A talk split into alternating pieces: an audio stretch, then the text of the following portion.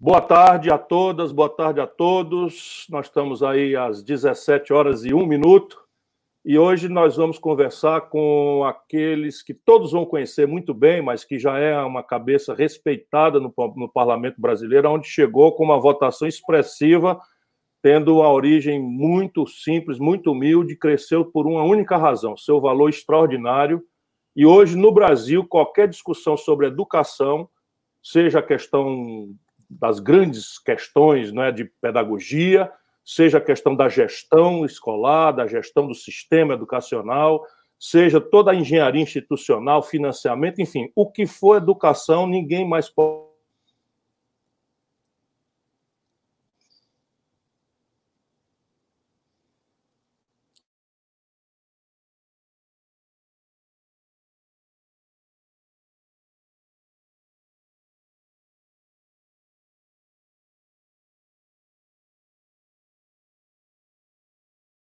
Vicente, deu problema no Ciro? Foi no áudio dele?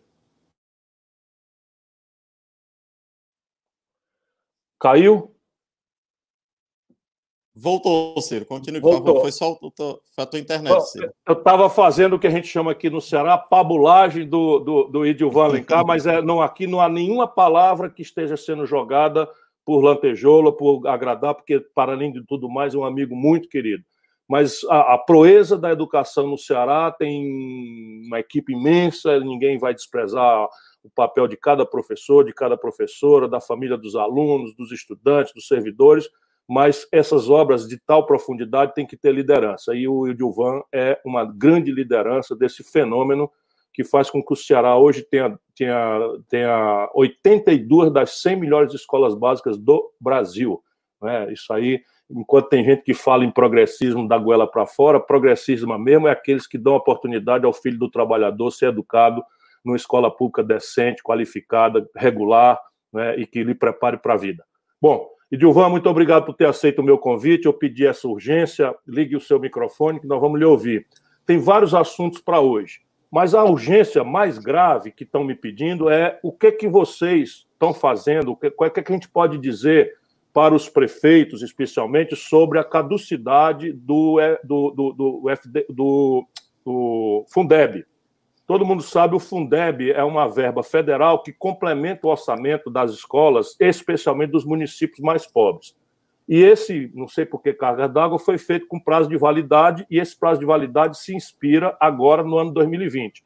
Vocês vão liquidar, né, o Congresso Nacional vai liquidar a educação no Brasil, ou, o que, é que a gente pode dizer para os prefeitos que estão angustiados aí com essa iminência do fim do Fundeb? Ciro, obrigado pelo convite. Para mim é uma honra estar aqui contigo. Né? Queria saudar demais esse, esse, esse momento, inclusive muito assistido por professores do Estado, estudantes, secretários municipais. Queria agradecer também a audiência de todos. Ciro, o Brasil é um país que a educação passou a ser direita há muito pouco tempo somente em 1988, é muito recente, né? E aí não tinha fundo para financiar. Aí em 1997 nasce o Fundef, que durou 10 anos, mas era só para o ensino fundamental, primeiro a nono ano. Quando aí em 2007 vem o Fundeb, que é para creche, ensino fundamental e ensino médio. Aí para durar 14 anos. E acabou. 30 de dezembro de 2020 acaba o Fundeb. Nós estamos aí com essa PEC 15. Como é que ele funciona para o nosso, pro nosso espectador Fundeb, que não é Fundeb, iniciado ele, ele, é uma cesta de impostos, né? ele vem dos impostos estaduais e municipais, e só 10% da União, o que é uma contradição. Você costuma dizer sempre a União que é mais arrecada e quem menos tem responsabilidade.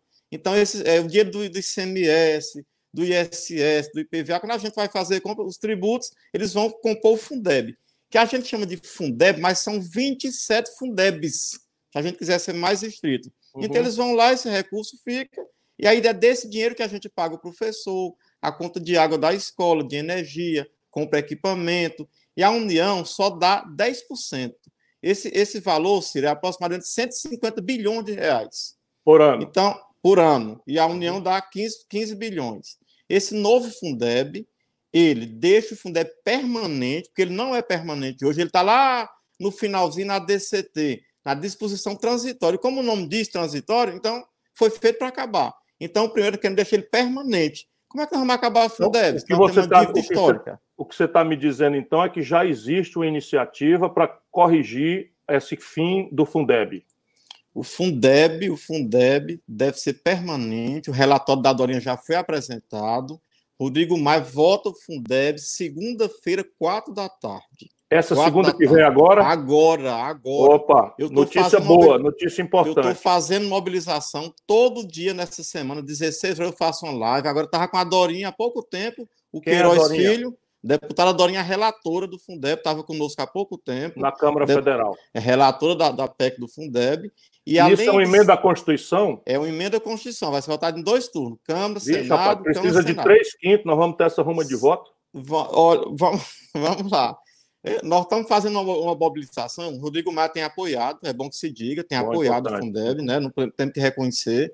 E nós estamos colocando que segunda-feira, quatro da tarde, o Brasil vai parar, igual para para ver o jogo da seleção brasileira.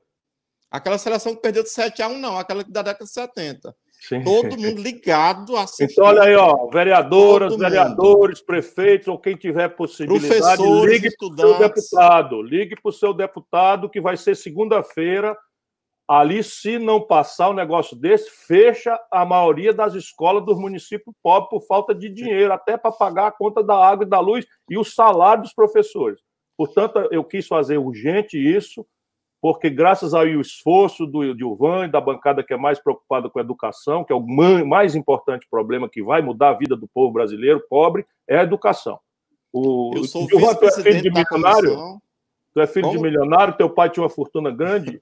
Meu pai era um, um caminhoneiro, Ciro. Um caminhoneiro é? que já faleceu, ele nem, nem sequer estudou, meu pai. Minha mãe é professora aposentada do Estado. E você, e você virou um, um dos deputados mais votados e agora vai ser cogitado para ser um dos possíveis candidatos a prefeito de Fortaleza pela escola, pela educação. É, tudo que, que eu tenho na vida é, é, foi através da educação. Eu, eu sou engenheiro civil, tem uhum. mestrado em educação. Meu ah, mestrado é, é verdadeiro, viu? Meu mestrado ele existe mesmo. Você é, é engenheiro civil, rapaz, virou um educador. Sou engenheiro civil.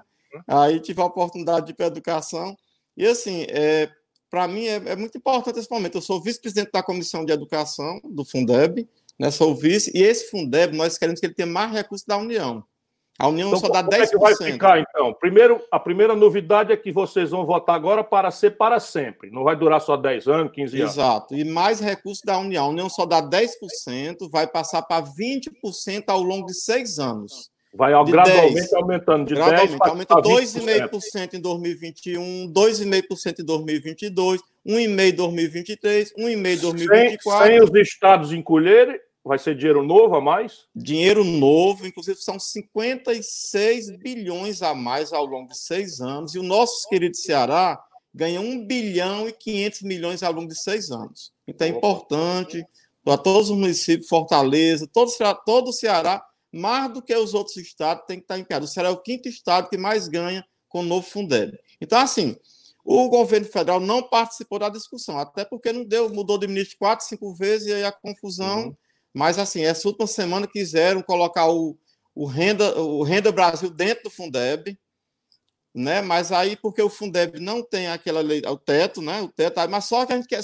Se quiser colocar adicional aos 20, tudo bem. Dinheiro para permanência do estudante, nós aceitamos. Agora, ninguém abre mão desses 20%.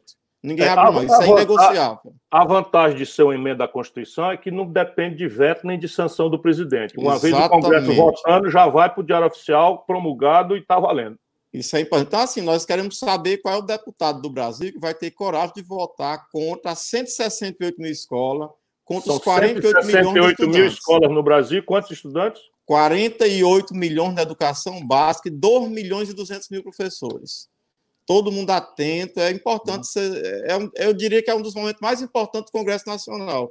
É por isso, é pedi, por isso que eu pedi para conversar com você, porque isso aí é, é, a coisa mais importante. Nós estamos aí agarrados nessa pandemia, uma tragédia grande, nós vamos conversar sobre isso também, sobre o ponto de vista da educação, mas essa mobilização que você está fazendo, eu quis ajudar é? Então, ajudar a pedir a todo mundo aí, os vereadoras, vereadores, prefeitos, prefeitas, todo mundo, os professores que têm um carisma e um, e um respeito da comunidade em todo canto, ligar para o deputado, para comparecer, porque não é comparecer fisicamente, vai ser uma votação pela internet, não é isso? É, eu prometi ao Rodrigo Maia que ia Mas se o cabra não for, da história, viu? Prometi, se o cabra não for, se o cabra não for, é meio que votar não. Agora eu vou presencial, eu vou, eu viajo domingo, eu não posso Isso. perder esse momento. Estou com um ano e meio viajando no Brasil inteiro e eu vou estar lá presencialmente. Só, só para explicar que o Caba não ir, não votar, não comparecer para votar virtualmente, é a mesma coisa de votar não. Com certeza. Na, na questão então, da Constituição, porque precisa de três quintos dos votos. Aqui no Ceará, o ser do PDT já declararam voto e agora não são nem nem, são mais doidos daqui. Aí é né? caso de expulsão. O cabo do PDT que votar contra Todo, a educação é, é o PDT inteiro vai hora. votar a favor. Todos uhum. os 28 vão votar a favor do PDT e o Senado também. Então, o Fundeb tem o dia mais importante, aí segunda-feira, 16 horas, todo o Brasil ligado. Próxima segunda-feira, 16 horas, todo mundo ligado da TV Câmara para acompanhar a votação, mas daqui até lá é hora da gente procurar o deputado. Pedir a ele que vote, porque isso aí se não for votado, chega no fim do ano, acabou a, educação para 70% dos municípios pobres do Nordeste, é por exemplo. Isso é o presente e o futuro do, da educação do Brasil e do Brasil, do né? Qual é a uhum. nação que pode crescer sem ter, especialmente nesse pós-pandemia, nessa pandemia. Nós vamos voltar a esse assunto já já, para a gente fazer uma mobilização derradeira. A outra questão que eu queria pedir para você me orientar, eu sei que você está agarrado nisso já também na Câmara, mas é assim: o vírus, o, o, coronavírus, não tem nem vacina ainda, tem muita pesquisa, e nem remédio, apesar do charlatanismo aí do Bolsonaro, recomendado cloroquina, não existe remédio. Né? O que existe ainda é um esforço que os médicos fazem para tentar atenuar os, os sintomas, mas para o bicho mesmo não tem remédio. Então, o isolamento social é a única saída.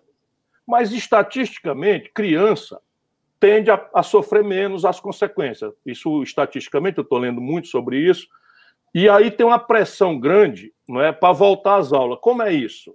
Como é que vocês estão vendo esse assunto?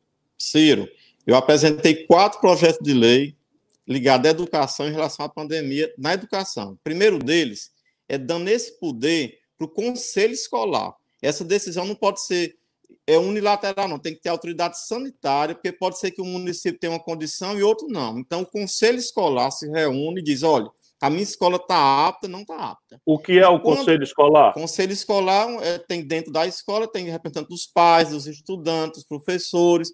A decisão tem que ser deles. E como voltar? Volta todo mundo ou só o terceiro ano? Eu conversei com três países, né? Fiz live com o professor de Portugal, da França, da Itália, e lá eles estão voltando gradual, só o terceiro ano.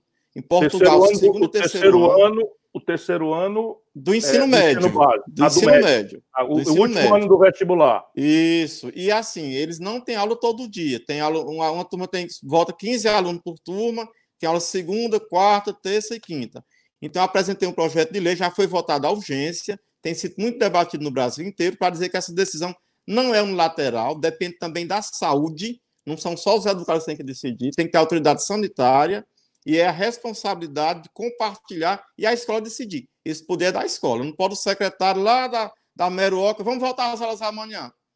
Vamos ouvir os professores, estudantes, uhum. pais de professores. Quer dizer que você, você recomenda que, enquanto esse projeto não for votado, a volta às aulas não deveria acontecer? Não deveria acontecer, não deveria, porque isso aí é, envolve vidas.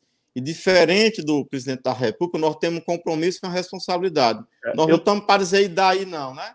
Era, é. Ah, então volta às aulas. E daí? Não. E daí coisíssima nenhuma. É, Nós temos um estudo, um... Edilvan, eu estava me preparando para a nossa conversa e fui ler alguns estudos sobre isso. Tem um estudo do, da, do, do Instituto Butantan de São Paulo falando que se voltar às aulas nós podemos contar 17 mil mortes de crianças.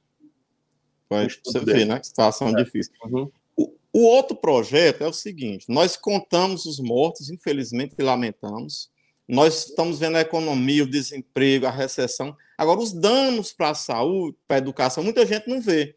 Parece que é invisível, mas qual é o custo do estudante passar quatro, cinco meses sem conhecimento? Aí eu apresentei um projeto, pegando um recurso que está lá no FUST, parado, 30 bilhões para comprar. FUST é o Fundo de Universalização do, do Sistema de Telefonia, de telecomunicação. Para comprar computador e dar conexão para aluno e professor. O dinheiro está lá parado. Rodrigo que me incentivou a entrar com esse projeto. Eu entrei, uhum. já está lá. Depois do Fundeb é o próximo, nós vamos lutar por ele. É importante a sua defesa, Ciro. Sem dúvida. Comprar a conexão. Até porque uhum. quando nós do PDT e você me apoiou muito, entramos no Supremo, Tribunal de Contas, contra a data do Enem, era por conta dessa exclusão digital. Claro. Lá, aqui em Brasília, 97% tem internet, mas no interior do Nordeste, só 35%. É, então, e, o André, e o André Figueiredo, nosso líder, nosso companheiro, estava dizendo outro dia numa live que eu fiz com ele que a banda do satélite, que é para oferecer internet de alta velocidade, Wi-Fi, né, sem, sem fio, para o interiorzão do Brasil, está desocupada porque o lobby das telecomunicações não, não deixa que seja usado. Pois é, então nós estamos querendo que o dinheiro do fundo, bela, bela ideia. 30 bilhões, vá para comprar. O outro uhum. projeto é criando o PDDE Saúde. PDDE é um dinheiro que vai direto para a escola, todo ano tem um PDDE, queremos um adicional de 2 bilhões, no FNDE a gente tinha o PDDE, o que é PDDE? Possa... É um programa de dinheiro direto na escola, dinheiro direto na escola. Para o administrador é, ter autonomia para resolver as pequenas reformas, despesas. abrir Sim. janela, comprar álcool gel, está a celeridade. E o Eu outro... criei isso quando fui governador aqui no Ceará. Pois é, e o outro projeto, o quarto desse, é porque os estados estão perdendo muito recurso e o socorro financeiro que foi, ele não tem vinculação com o Fundeb, dos 25% do Fundeb. Então, nós estamos tendo muita dificuldade ah. em relação à educação. Estão gastando com saúde. Deixa, é claro. deixa eu explicar para as pessoas. Pela Constituição, de cada 100 reais que entra no governo, do Estado ou no município, 25 tem que ser amarrado na educação. E agora, quando houve uma queda grande da arrecadação, o, o Congresso votou um socorro para os estados mas pelo que você está me dizendo, não estão cumprindo esses 25% desse é, não, dinheiro que entrou. É, não é obrigado, não estão cumprindo. Então, nós temos uhum. que ter dinheiro para repor. Então, assim, retorno às aulas no Ceará, o Camilo tem tido muita responsabilidade, Eliana Estrela, Dalila, que é do município. Aí o, o Brasília queria voltar em julho, aí também não conseguiram. Uhum. São Paulo anunciou retorno para 8 de agosto, mas ontem anunciou que também não sabe se vai voltar. Então, essa é a questão. Nossa responsabilidade a gente tem que ser grande é claro, nesse momento. Gente a gente tem que ajudar o povo a entender isso é angustiante mesmo, mas tem que entender que a criança mesmo se arrisca, se arrisca porque a estatística é pequena, mas morre. Um ou outro morre. Então, pode ser o nosso filho, aí você vê o tamanho da dor. Mas também eles são vetores. Eles podem não ter a doença com, com, com, com coisa muito grave, mas chega em casa, contamina a avó, contamina o pai, contamina a mãe. Portanto, não é hora de, de, de, de, de voltar ainda, mas a volta tem que ser regulamentada, e essa é a iniciativa que o Edilvan tomou e que está correndo já em regime de urgência, que vai dar uma regra para o Brasil como um todo, né? que é basicamente aquilo, alterna, a metade da turma vai segunda, quarta e sexta, a outra vai terça, quinta e sábado, né? Precisa ver se aquela escola tem água para lavar a mão, tem não sei o que, aquela outra não tem, está faltando água. Por isso, o conselho escolar, ouvindo as autoridades de saúde, é que deve ter a plena autoridade para evitar uma volta burocrática que pode expor as pessoas à morte, não é isso? Exatamente. O grande fundamento é a participação das pessoas. Ele tem que decidir. Por que, que tem que ser um presidente da uhum. República? Não é ele que tem que decidir. Então, Perfeito. essa é a nossa posição, que tem sido uhum. muito aceita no Brasil inteiro, tá? Muito, uhum. muito aceita. Vamos falar agora é, da questão da escola que prepara para a vida. É? Qual é a diferença de uma escola do Beabá, desse enciclopedismo raso, que causa evasão escolar, que é careta, que a meninada tem horror de tomar banho para ir, né? e dessa outra escola que agora a turma tem projeto de vida, que é a que você criou aqui no Ceará, da, da educação em tempo integral. Qual é a diferença? Pois é, a, a questão é que a escola não é só um lugar de conhecimento, é um lugar de socialização, um lugar de cultura, de esporte, de reflexão. Então, o Ceará tem sido pioneiro nesse processo, começou em 2008, a ISO do secretário Cid governador. Então, começando com escolas profissionalizantes, com formar com bolsa de estágio para os estudantes. E esse olhar para o estudante não é só um olhar pontual, onde você está ali preocupado com a física, química e biologia. Você se preocupa com uma visão completa.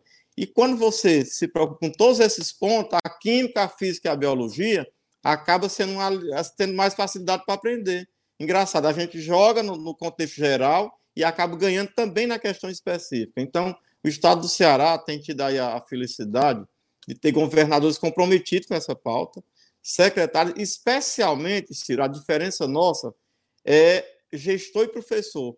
Eles vibram, a gente tem muito orgulho desse resultado do Ceará. É muito a, bonito. A, a, mola, nós mexemos exatamente Mas isso é, isso é para poucos, né? O, o, o, a pretensão é que seja universalizada.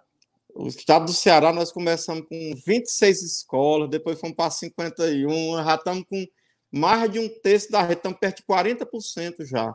E é um já estado quase pobre. metade já. dos alunos do ensino médio estão em escola profissionalizante em tempo integral. E engraçado que eu fui no, no Paraná para saber. Aí disseram, não, isso é muito caro, Edilvan. Como é que vocês vão fazer? O Paraná, o rico Paraná, em 2008 me disse isso. Eu voltei aqui triste, né? Ficha é muito caro, mas aí, mas aí nós estamos com 40% ou profissionalizando ou tempo integral. Tempo integral. Eu, eu descobri uma coisa esse ano no Congresso. Esse nome Escola em Tempo Integral é um nome brasileiro. Aí ah, é? fora não tem não, porque tudo já é integral. Uhum. Aqui, ah, escola em tempo integral. Sim, mas lá fora tudo já é. Nossa jornada é quatro uhum. horas e meia em média no Brasil. Aí que fora é oito, é sete horas e meia. É uma né? Então, esse, esse processo é muito rico e faz a educação nossa e. E o jovem que sai, sai com estágio pago pelo governo na empresa, é isso? É, ele, os últimos seis meses da educação profissional, ele tem uma bolsa que é meu salário mínimo, ele faz um estágio na empresa, um estágio acompanhado, faz parte do currículo dele, ele é integrado, não é dissociado, e aí a grande maioria consegue lá seu emprego. Alguns cursos, como é, é, automo, auto, é, a parte de mecânica industrial, automação, ele já sai praticamente todos empregados, que é uma área que precisava. E a gente tem muito contato com o comércio, com a indústria, com os parceiros, né, com o setor econômico, né? isso é que é importante. Eles é ajudam é até no currículo. Como é a escolha? Isso que eu ia perguntar, como é a escolha das profissões? Porque no... no passado a gente só via falar que para pobre era servente de pedreiro, era de eletricista, é, continua a mesma coisa? Nós começamos inicialmente olhando para o arranjo produtivo local nos grandes municípios. Consultando chega... o ambiente econômico Isso. local. Aí você chega em algum município, aí você tem padaria, posto de gasolina, prefeitura, aí você tem que pensar diferente, que esse jovem tem que estar pronto para o mundo, bota aí edificações. Né? Aí o cidadão vai lá e consegue trabalhar em Fortaleza, em São Paulo. Tem um momento que a gente tem que vencer essa barreira, até do arranjo produtivo local, tem que pensar além. Então, Sim. nossos cursos têm, nós temos mais de 60 cursos, enfermagem, segurança do trabalho, né, a parte de artes, cultura, tudo isso está em volta nesse processo. E aí faz o Ceará ter esses bons resultados também no Enem. Mesmo uhum. sendo educação profissional, ele já, vai lá no Enem. Está tendo efeito no, no Enem? Já tem estatística? Ciro, quando a gente fala na educação do Ceará, você escuta muito falar assim, das 100 melhores tem 84. Tal. Agora, tem um dado que pouco se fala. Eu vou aproveitar para te falar para você uhum. repetir. Uhum. Em 2007, em 2007, as escolas estaduais, cerca de 760, só tinha 700 jovens que para ensino superior. 700. Uhum. Em uma década, 2007, 2008, 2009, nós passamos para 20 mil.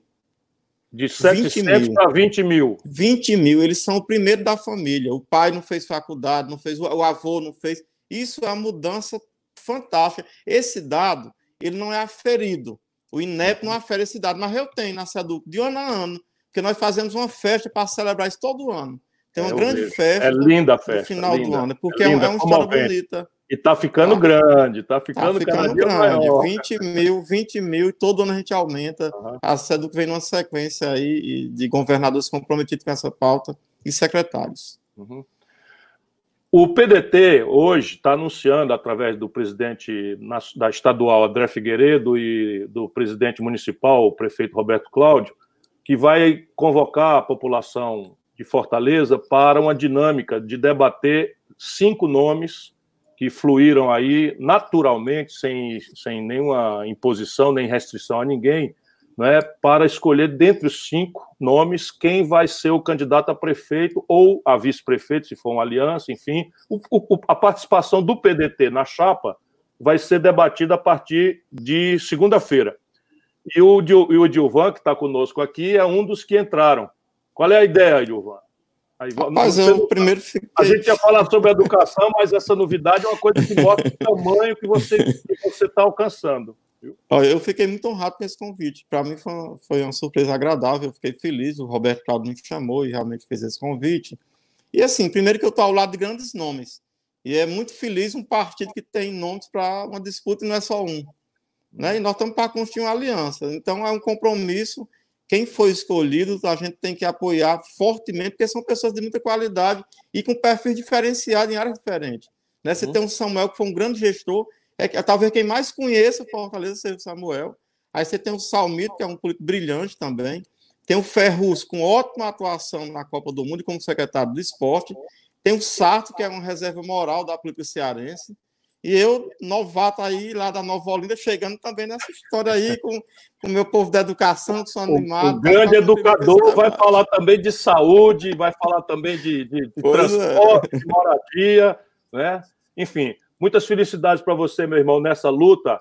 É, você só qualifica qualquer fora. Eu tenho muito orgulho de ver você crescendo e por seu próprio valor, não, você não, não, não ganhou isso de graça de ninguém. Isso é você, o seu talento, o seu amor né? O, o, o, o, Idiovan ele não tem eleitores, não, ele tem uma igreja com ele. Eu fui, eu fui o aniversário dele outro dia, eu cheguei lá, pensei que era uma quermesse de Santo Antônio, porque era gente que está pelo ladrão. Mas vamos, vamos, voltar aqui. Se o Fundeb não for aprovado segunda-feira, porque tem dois turnos na Câmara e dois turnos no Senado, é, qual é o plano B, Idiovan?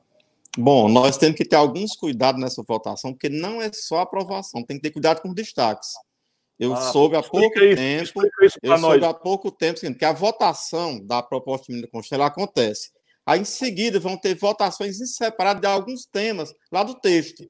Por exemplo. Ah, aprova o bloco. É, aprova. Exemplo, assim no bloco, mas depois começa isso. a se caracterizar tirando pedacinho, é isso? Aí, aí vem as maldades. Vai aparecer destaque para criar os famosos vouchers, que é pegar dinheiro público para ah, colocar é... na iniciativa privada. Esse isso é um grande perigo. A gente tem que denunciar como picareta quem votar a favor de um negócio desse. E aí o deputado que disser eu votei a favor do Fundeb, votar a favor de voucher, não votou coisíssima nenhuma.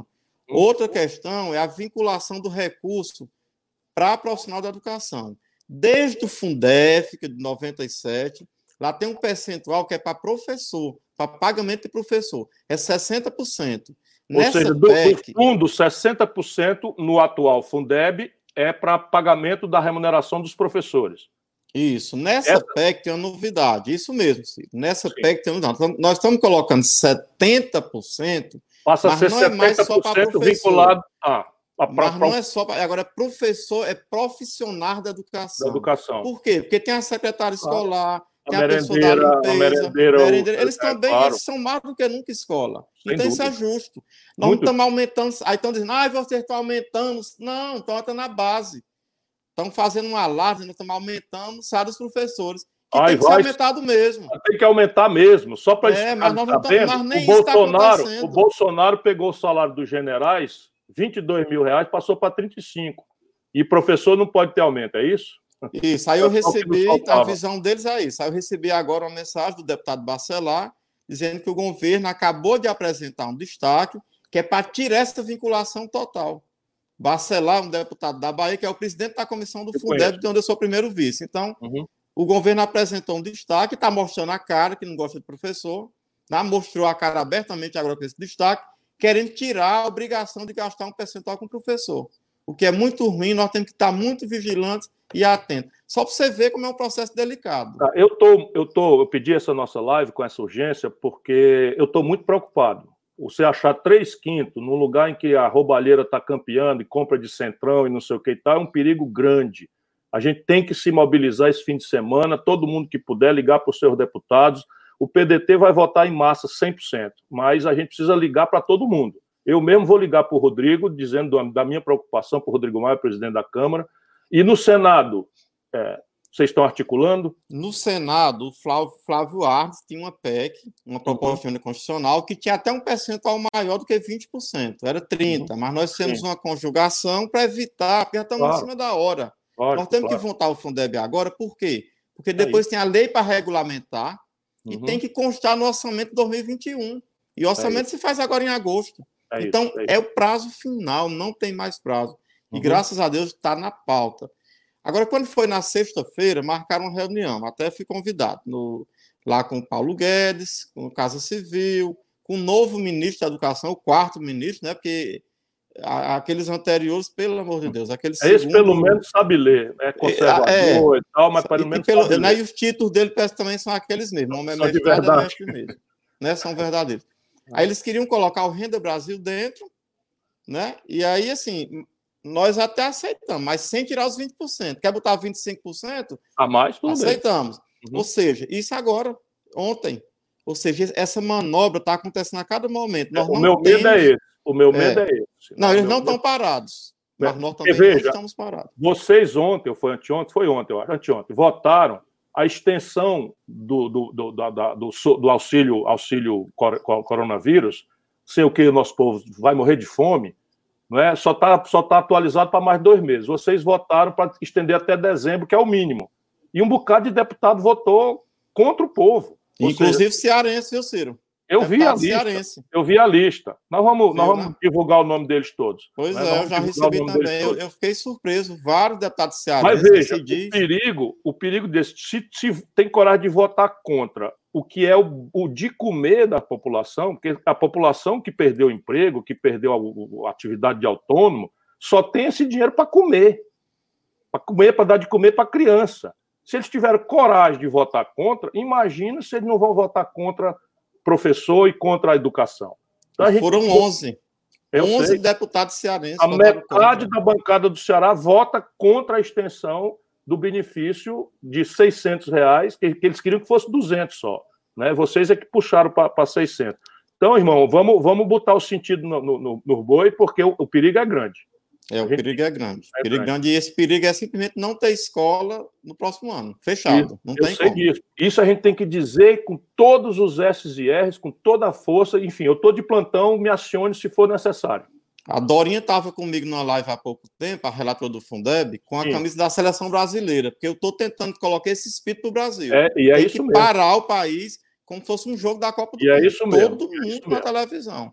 É, se não vou... acontecer, Deus eu vou, educação. Eu vou, eu vou fazer o que eu puder fazer. O que mais que a gente pode dizer de boa coisa, de iniciativas para a educação e para outras coisas? Bom, Ciro, o Enem, uma luta nossa do PDT. Ah, é isso era uma coisa que eu queria lhe perguntar. Finalmente conseguiu os que adiasse, mas botaram agora para o ano que vem, foi isso? Bom, quando começaram com o Enem, botaram para novembro. E uhum. aí os filhos dos trabalhadores iam se ferrar literalmente nesse Enem, porque não ia ter tempo. Aí uhum. nós, o PDT entrou com a ação no Supremo Tribunal Federal, entrou com a representação do Tribunal de Contas da União, entramos com a ação popular na Justiça Comum e com o PDL, que é um projeto de decreto legislativo, na Câmara. Uhum. E aí eles adiaram, fizeram enquete. Fizeram enquete, uhum. né? O Enem vai ser em maio, em janeiro ou em novembro. Aí a esmagadora maioria da enquete deu para maio. Eles foram marcar para janeiro. Marcaram para janeiro. Não respeitaram a enquete. A enquete que marcaram eles janeiro. Oh, isso. E aí eu, eu colocava o tempo inteiro nessas ações do PDT que isso fere o princípio da desigualdade digital. É claro. Né? E esfera a isonomia, é desigualdade digital. Né?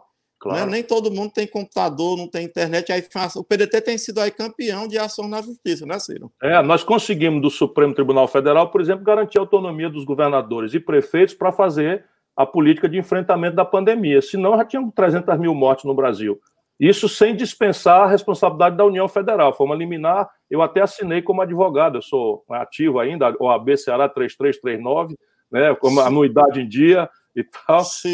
Depois nós conseguimos impedir a posse dos amiguinhos do filho dos filhos do presidente bandido na, na Polícia Federal. Também foi uma liminar que nós conseguimos do PDT. Conseguimos outra que foi proibir de, de, de, de, de aumentar a taxa de juros, embora os bancos estejam desobedecendo essa liminar.